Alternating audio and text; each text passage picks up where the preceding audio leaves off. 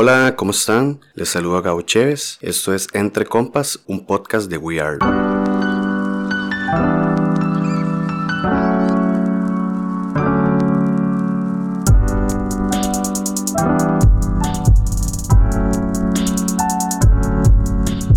Hola, quiero saludarles el día de hoy y a la vez contarles que estamos muy contentos por la respuesta que hemos tenido de cada uno de ustedes, de estar escuchando nuestros podcasts, de ver nuestros contenidos en YouTube. De verdad que hemos tenido buenos comentarios, hemos tenido además muchas personas que nos han escrito y nos han contado lo que les ha gustado, lo que estamos haciendo. Vamos a tratar de generar contenido todas las semanas para que estén pendientes de nuestras redes sociales, para que estén pendientes de nuestro canal de YouTube. Y también quiero contarles que estamos muy felices porque nuestros podcasts ya se pueden encontrar en Sound en YouTube, en iTunes, en Google Podcast y etcétera, etcétera, etcétera. Son muchas las plataformas en las que nos pueden seguir, nos pueden encontrar como We Are y ya quedan ustedes ver en cuál nos buscan. Hoy traigo un tema muy interesante, no sé si vieron el título del día de hoy, el cual se llama El conocido desconocido. Y eso es una historia que nos basamos principalmente en el libro de Lucas, en el capítulo 24, que la verdad me gusta más eh, hablarlo en mis propias palabras para poder expresarlo de una manera más cómoda. Yo sé que para cualquier persona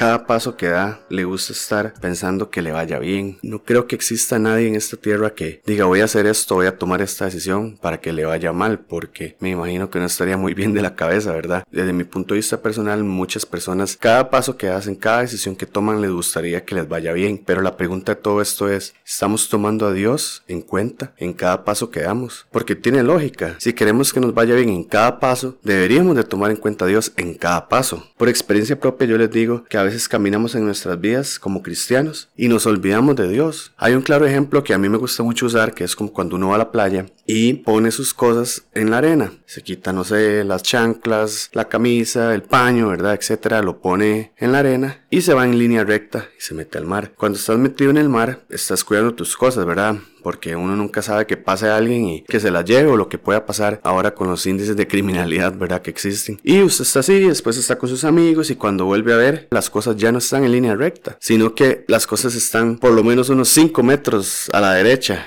y uno no se da cuenta. Muchas veces nos pasa así en la vida. Nosotros creemos que estamos viendo a Dios, pero cuando nos damos cuenta estamos lejos de Él. Siempre tenemos que estar enfocados en el Señor y pensando, ¿estoy cerca de Él o no? Analizando nuestro corazón todos los días. Imagínense que eso le puede pasar a cualquiera. Vean el apóstol Pedro. El apóstol Pedro juró que iba a estar con Jesús hasta la muerte y lo negó tres veces. Si le pasó al apóstol Pedro, nos puede pasar a cualquiera. Vean esto que interesante. Jesús le dijo a sus discípulos que él se tenía que ir y que les convenía que él se fuera. Eso fue muy doloroso para los discípulos, porque imagínense estar con Jesús noche y día, estar con Jesús viviendo, estar con Jesús viendo cómo hacía milagros y que de un pronto a otro se tenga que ir. Me imagino que fue un golpe fuerte para cada uno de ellos. Pero Jesús les habla claramente y les dice, si yo no me voy, el consolador no vendrá. No sé si usted sabía, en el Antiguo Testamento no cualquiera tenía la presencia de Dios. Era gente muy selecta que usted puede leer y el Espíritu del Señor entró sobre, no sé, Abraham y el Espíritu del Señor entró sobre el profeta. Era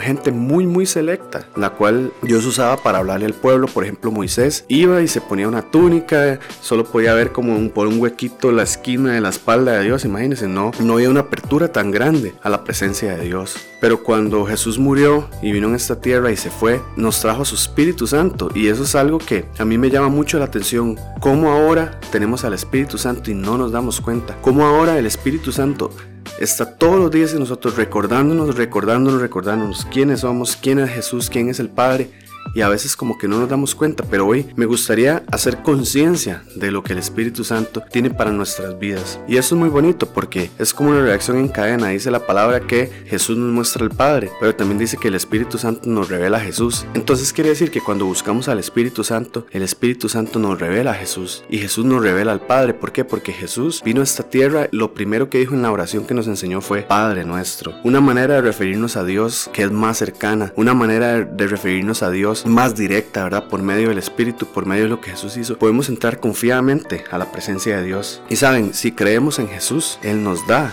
al Espíritu Santo. A veces nos olvidamos de lo que Dios puede hacer por nosotros y por eso es que en la Biblia constantemente el pueblo de Israel tiene que escribir, tiene que recordar, tiene que recordar a las generaciones lo que Dios ha hecho porque se nos olvida. Y les voy a contar una historia, como les dije al principio, que está en el libro de Lucas 24, que se titula El camino de Maús. Y eso es una historia muy interesante que pasa exactamente después de que Jesús murió. Eh, a mi parecer, creo que pasó el domingo porque fue justamente después de los acontecimientos de cuando las mujeres llegaron a la tumba de Jesús y estaba vacía, porque estos dos hombres van caminando, ¿verdad? En, un trayectorio largo, más o menos de 40 estadios, si no me equivoco. Ellos siguen hablando cuando de repente se les apareció un hombre y los vio con características y les dijo, ¿qué están hablando? Entonces él les dijo, ¿cómo? Eres el único forastero aquí que no sabe lo que pasó. Y ellos, aunque conocían a Jesús, dice la palabra que sus ojos como que se les puso un velo y no lo pudieron reconocer. Entonces ellos siguieron caminando con él y le empezaron a contar que Jesús vino, que resucitó, que los gobernantes lo crucificaron,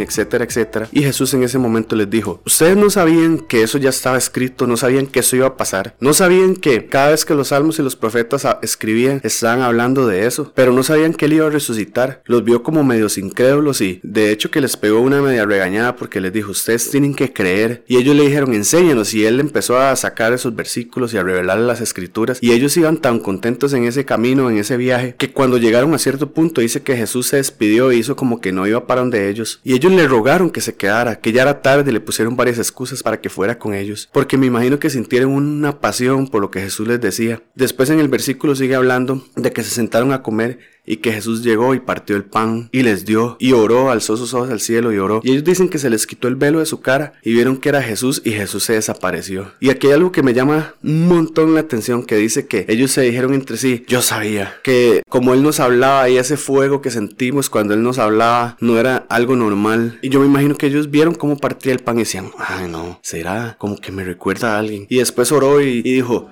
ay no, como que este debe ser y ¡plum! se les abrieron los ojos. ¿Por qué? Porque se dieron cuenta que Jesús estaba con ellos y eso les dio tanta paz porque ellos estaban esperando ese momento. Ellos estaban esperando que Jesús resucitara. Y ellos sintieron esa pasión porque aunque ellos habían leído lo que iba a pasar, se les había olvidado de lo que era capaz Jesús. Y por eso es que yo a este mensaje le llamé el conocido desconocido. Porque a veces lo conocemos, a veces sabemos lo que Él es capaz de hacer por nosotros. A veces sabemos lo que Él ha hecho ya antes en nuestras vidas y se nos olvida. Porque somos tan olvidadizos. porque no nos damos cuenta que Jesús tiene un propósito para nosotros? y que Él cuida cada cosa que hacemos. Yo les digo algo, Pedro saltó de la barca, caminó sobre el mar y cuando vio la tormenta se empezó a hundir, pero ya había caminado sobre el mar. Yo no sé si entiendes el punto que te quiero decir, pero cuando conocemos a Jesús ya saltamos sobre el mar, ya podemos lograr lo imposible, ya podemos caminar sobre el mar y hacer cosas imposibles que para Dios sí son posibles. Y Él vio la tormenta y se hundió. Pero saben,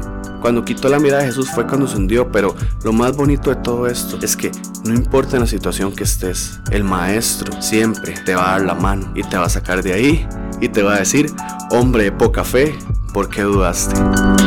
Y bueno, quiero recordarles que nos sigan en todas las redes sociales de We Are. Nos pueden buscar en YouTube, nos pueden buscar en Facebook, nos pueden buscar en Twitter, nos pueden buscar en Instagram. También nos pueden buscar en plataformas de podcast como Spotify, como SoundCloud, como iTunes, como Google Podcast. Todas esas. Ahí estamos, nos pueden encontrar como We Are. Y también los recomiendo para que me sigan en mis redes sociales como Gauches. Ahí pueden ver lo que estamos haciendo. Pueden buscar nuestros enlaces a los contenidos para que sigan con nosotros. Muchas gracias por todo. Espero que nos escuchen en la próxima sesión los podcasts de We Are en la sección Entre Compas.